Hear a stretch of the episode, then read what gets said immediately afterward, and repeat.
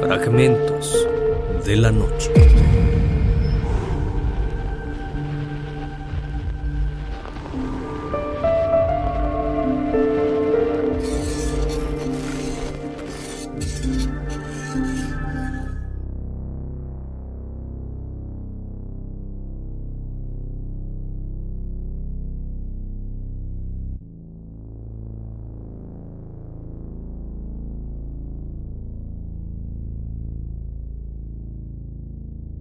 La familia es una base importante en la vida de todos.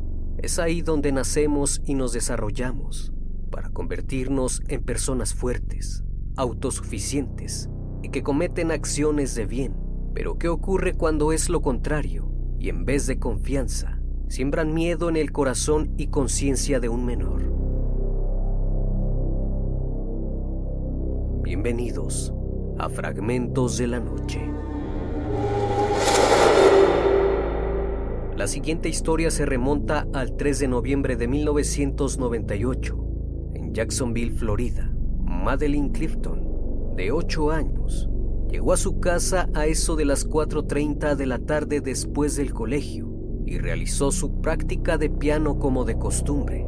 Era una chica muy talentosa y también ágil. Amaba los deportes y era muy buena desempeñando actividades físicas.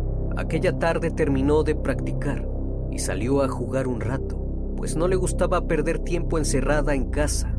Su madre, Sheila Clifton, se dedicó a realizar la cena mientras a lo lejos escuchaba la risa de su pequeña hija, pues era común que la jovencita saliera a jugar al patio con sus vecinos. Era amigable y todos en su vecindario la conocían. Aquel día comenzó a desempeñar un deporte diferente.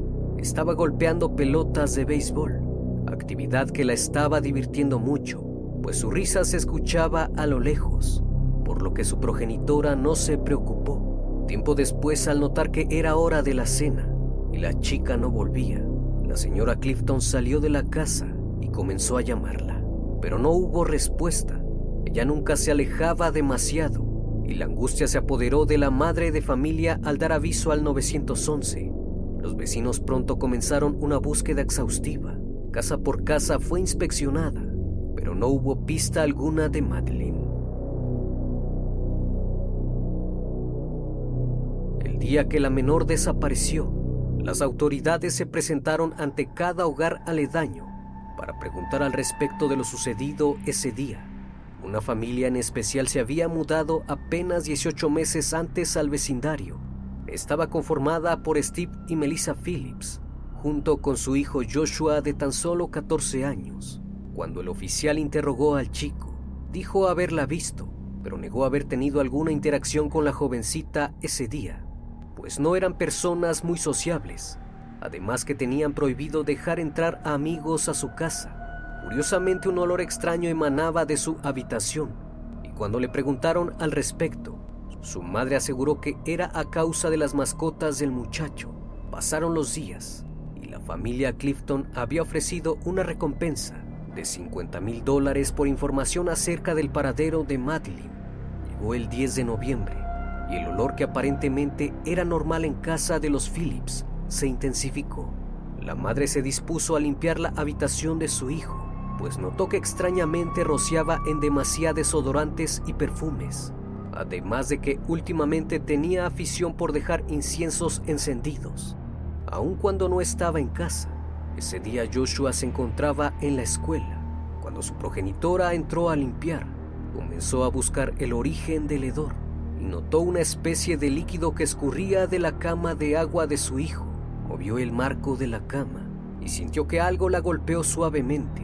Eran los pies putrefactos de un cuerpo. La mujer quedó aterrorizada por lo que vio los restos de la niña estaban escondidos debajo de la cama de su hijo. El chico llevaba siete días durmiendo con Madeline y sin mostrar sentimientos al respecto. La señora Phillips acudió con las autoridades y les reveló el hallazgo, diciendo que no sabía nada de lo que había sucedido. Cuando fueron con ella a la habitación de Joshua, vieron los pequeños pies con calcetas blancas, cinta adhesiva en el suelo y el líquido que emanaba de los restos por lo que pronto acordonaron el sitio. Los investigadores acudieron al colegio y llevaron a Joshua a la estación como el principal sospechoso de la desaparición y privación de la vida de Madeline Clifton. En la búsqueda de indicios, en el cuarto del joven hallaron un bate de béisbol, un arma cortante y cinta adhesiva. Cuando se le preguntó al respecto de lo sucedido aquel día, Joshua no tuvo alternativa y reveló que él estaba solo en su casa cuando Madeline acudió hasta ahí para invitarlo a jugar. Él sabía que lo tenía prohibido, pues su padre se molestaba de que tuviera interacción con niñas o amigos. Aún así salió al patio trasero y jugó con ella, cuando accidentalmente la golpeó muy fuerte en un ojo con la pelota, haciéndola sangrar. Al verla herida la llevó dentro de la casa, pero la niña no dejaba de gritar y llorar del dolor que su progenitor llegaría pronto y temiendo su reacción pues seguramente lo golpearía a él y a su madre. El chico entró en pánico y trató de calmar a Madeline, pero esta no dejaba de hacer ruido, por lo que tomó un bate de béisbol y la golpeó dos veces vigorosamente en la cabeza. Posteriormente la arrastró hasta su habitación, pero ella no dejaba de quejarse y el ruido desesperó al muchacho. Buscó un arma afilada y le propinó nueve puñaladas en el pecho y abdomen para finalmente cortar su cuello.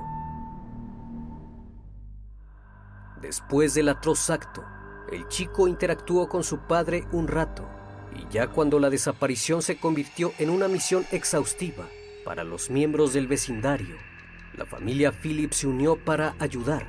Joshua estuvo en el grupo de búsqueda, sabiendo muy bien el oscuro secreto en su recámara recordó aquella situación y reveló lo siguiente. Regresamos a casa.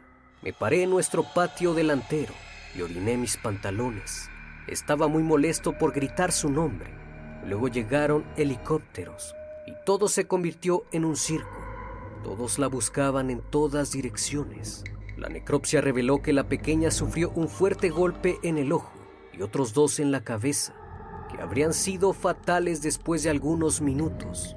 El corte en su garganta no le provocó el fallecimiento, sino los múltiples cortes en su pecho y abdomen, hechos con tal fuerza que le perforaron los pulmones y la tráquea, lo que provocó que se ahogara en su propio líquido hemático. Al momento del hallazgo, su ropa interior le había sido retirada y su blusa estaba en desorden. Aparentemente alguien había tratado de retirarle las prendas aunque no hubo abuso íntimo. Cuando se le cuestionó sobre ello a Joshua, él dijo que a causa del arrastre del cuerpo, las prendas se habían desprendido solas. Al realizar una investigación en la computadora familiar del chico, hallaron un historial perturbador, 30 minutos previos a la tragedia. Aparentemente había búsquedas de videos para adultos, en su categoría más fuerte, lo que llevó a la policía a dudar acerca de la historia del joven pues muchos se preguntaban si él había planeado todo con un objetivo atroz, el abuso. La familia de Madeline reveló que tiempo atrás Joshua había irrumpido en su hogar, pues lo encontraron escondido en la habitación de su hija mayor Jessica, de tan solo 11 años, por lo que habían prohibido que sus hijas tuviesen una amistad con él. Se dio a conocer que no hubo evidencia de abuso íntimo en el cuerpo de Clifton, pero tampoco indicios de que hubiese sido arrastrada dentro de la casa, ni rastros hemáticos en el patio donde jugaban, ni en la pelota. Joshua Phillips nació el 17 de marzo de 1984 en Pensilvania, hijo de Steve y Melissa Phillips. Su padre, un hombre sumido en abuso de sustancias, fue violento con su familia quienes revelaron que vivían con miedo de sus actos.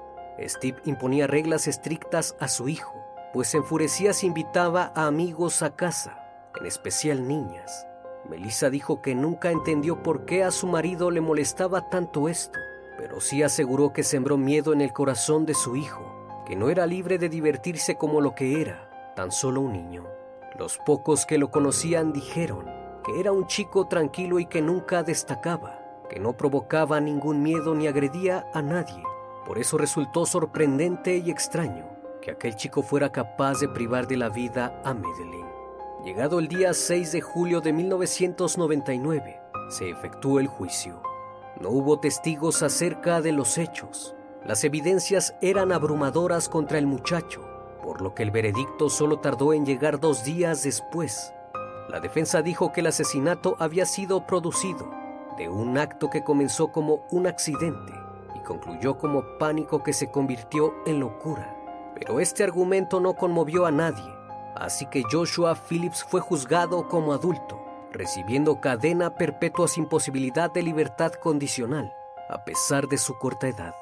La familia del joven dijo que su abogado no había hecho absolutamente nada por defender a su hijo, además de no llamar a testificar a nadie. Solo jugaba ajedrez en sus reuniones con Joshua. La única prueba que presentó fue un escaneo al cerebro del chico, donde se mostraban lesiones en su lóbulo frontal, que están asociadas al pánico y deterioro del juicio. Sin embargo, esta prueba fue rechazada. Joshua Phillips ha permanecido en prisión desde entonces, ha seguido sus estudios y afirma que está rehabilitado también dijo lo siguiente, ojalá hubiese podido entender esto cuando tenía tan solo 14 años.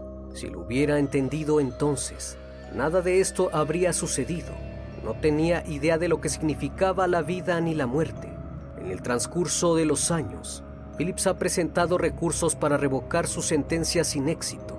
Tendrá una nueva oportunidad en el año 2023. Quienes han escuchado el caso afirman que la sentencia fue muy dura para un joven asustado. Un psiquiatra asignado a este caso afirma que si hubiese agregado los antecedentes familiares del joven, sabrían que Joshua fue abusado de niño y que vivía con un padre abusivo y una madre con depresión extrema, por lo que debieron haberle brindado ayuda psicológica. En cuanto a los padres de la víctima se separaron, pues aseguraron que nunca pudieron recuperarse de su pérdida Phillips había arruinado su vida por completo. Jessica, su otra hija, volvió a la casa familiar donde vivía con su hermana y dijo que sólo así se sentiría más cerca de ella. Acerca del agresor de su hermana solo dijo, solamente a Dios le corresponde perdonarlo.